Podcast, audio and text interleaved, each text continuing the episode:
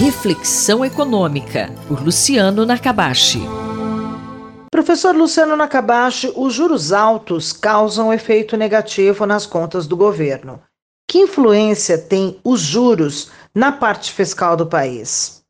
Quando a gente olha esse contexto da dívida, juros e inflação, você tem uma relação muito forte entre elas, porque os juros ele é um preço. Quando a gente fala juros de equilíbrio, ele acaba sendo um preço que equilibra a poupança, que é a oferta de fundos, de empréstimos, e a demanda por investimento, que são as pessoas que estão demandando esses fundos para fazer investimento. Então é um preço que regula esse mercado no médio prazo e também serve como instrumento para controlar a inflação. Então quando a gente olha essa relação do fiscal afetando os juros, é justamente isso, né? Quando o governo ele gasta muito e ele tem um déficit, ele está reduzindo a quantidade de poupança, oferta de fundos de empréstimo.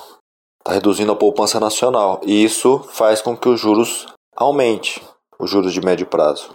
Mas por outro lado, né, os juros mais altos, de fato, ele causa um efeito sobre a dívida. Né? Se você tem uma dívida, quanto maior os juros, maior vai ser o efeito ali sobre o déficit nominal, que a gente chama nominal quando inclui os juros. Tem o déficit primário, que é receita menos gastos sem contar a parte financeira e o déficit nominal quando coloca esse pagamento dos juros. Então, quanto maior os juros, dado a dívida do governo, maior vai ser o déficit nominal e mais isso vai impactar sobre o crescimento da dívida, tornando a situação mais difícil.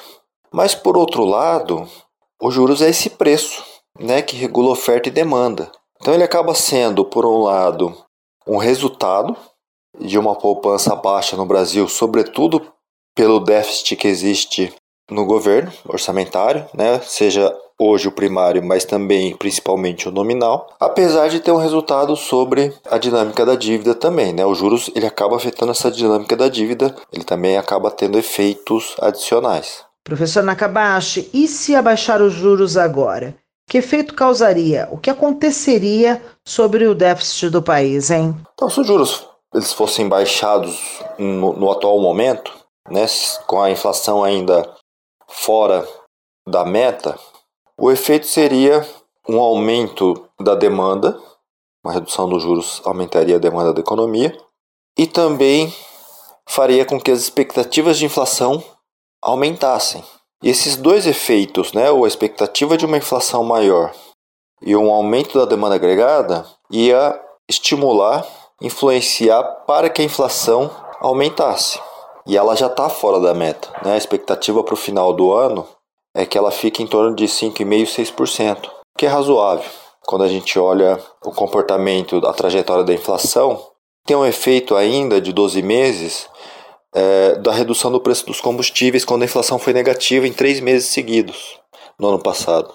E aí, quando a gente coloca que esse ano a inflação vai ser positiva nesses meses, vai fechar o final do ano com uma inflação em torno de 6% provavelmente. E aí, se a gente coloca agora estímulo sobre a economia, essa inflação ela vai aumentar, não vai ficar na meta, na verdade, vai ficar difícil é, controlar essa inflação para frente, ela vai começar a aumentar tanto pela expectativa quanto pelo aumento da demanda, e isso vai gerar lá na frente uma necessidade de aumentar ainda mais os juros para controlar a inflação.